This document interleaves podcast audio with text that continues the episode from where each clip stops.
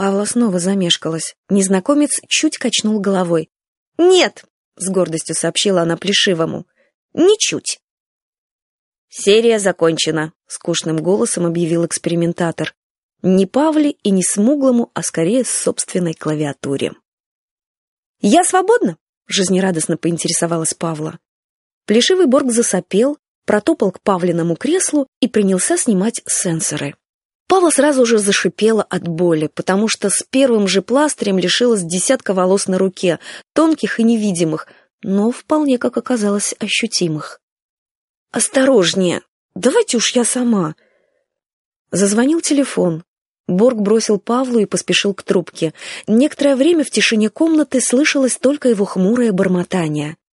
«Нет, по-видимому. А обработка данных. Наперед сказать...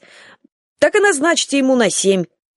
Павла горестно смотрела на безобразную петлю, свисающую из рукава ее нового свитера. Тем временем незнакомец молча приблизился и стал снимать с нее прищепки и пластыри, удивительно быстро и ловко. Она поразилась, какие у него теплые руки, и испугалась, что он услышит исходящий от нее запах пота.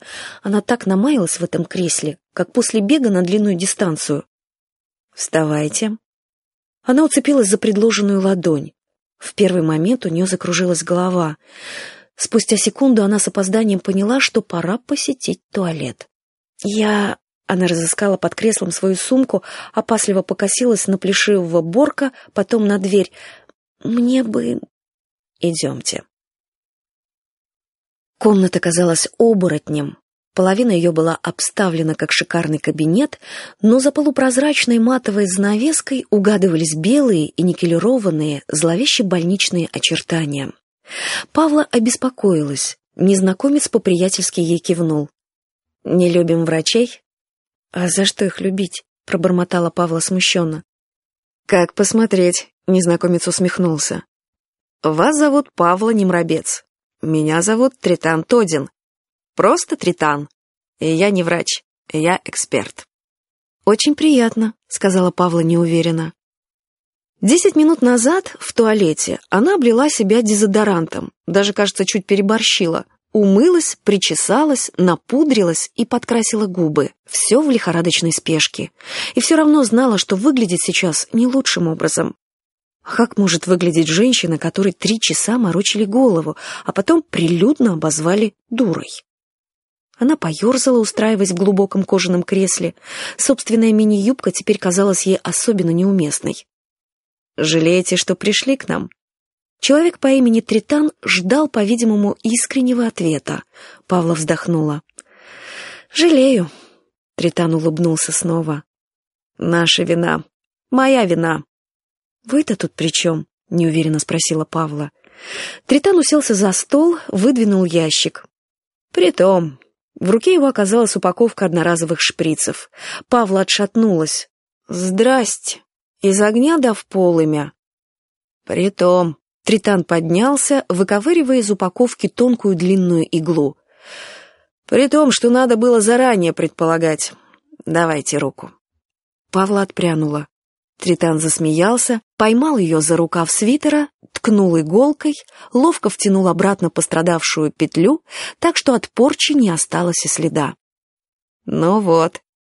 Павла провела по рукаву ладонью. Даже рукодельница Стефана вряд ли справилась бы лучше. «Ну вот», — Тритан вернулся к столу, небрежно уронил иголку в пластмассовую корзину для мусора. «К сожалению, первый ваш опыт работы с нами оказался неудачным». И это почти трагично, Павла, потому что вы очень ценный сотрудник. Я не сотрудник, сказала Павла горестно. Я этот, кролик подопытный, вот. Вы больше не будете работать с Борком, сказал Тритан, и его голос сделался совсем уж низким, соскользнул на крайний для человека регистр. Павла напряглась. Ей очень не хотелось огорчать Тритана, но... Я Извините, что так получилось, но я вообще больше не хочу тут работать. У меня свои работы по горло. Времени нет совсем, да и вообще... Тритан скинул свои зеленые глаза, округлившиеся от удивления и обиды. Хотел что-то сказать, но опустил голову, так и не проговорив ни слова. «Мне очень жаль», — сказала Павла дрогнувшим голосом и обозлилась на себя. Надо же, как быстро забыли зубоврачебное кресло, сенсоры присоски и бесконечные дурацкие вопросы. Ей, видите ли, неприятно огорчение этого тритана, которого она видит, между прочим, первый раз в жизни. Тритан рассеянно провел ладонью по своим коротким темным волосам. «Павла, у меня к вам будет совершенно личная просьба. Выслушаете?» Она нервно расстегнула замок на сумочке и защелкнула его снова. «Я попрошу вас поработать еще хоть один сеанс. Не сборком. Со мной». Ресторанчик «Ночь» утопал в свечах. В глубоком подвале не было ни единого окна и ни единой лампочки. Свечи лепились к стенам, каждый столик снабжен был парой канделябров. Павле страшно было подумать, сколько возни со всем этим горящим и оплывающим хозяйством. Но зато ресторанчик имел собственное исключительное лицо. Что мне нравится, Павла, так это возможность свободно обращаться со временем суток. Посидел среди ночи, выходишь в день или вечер,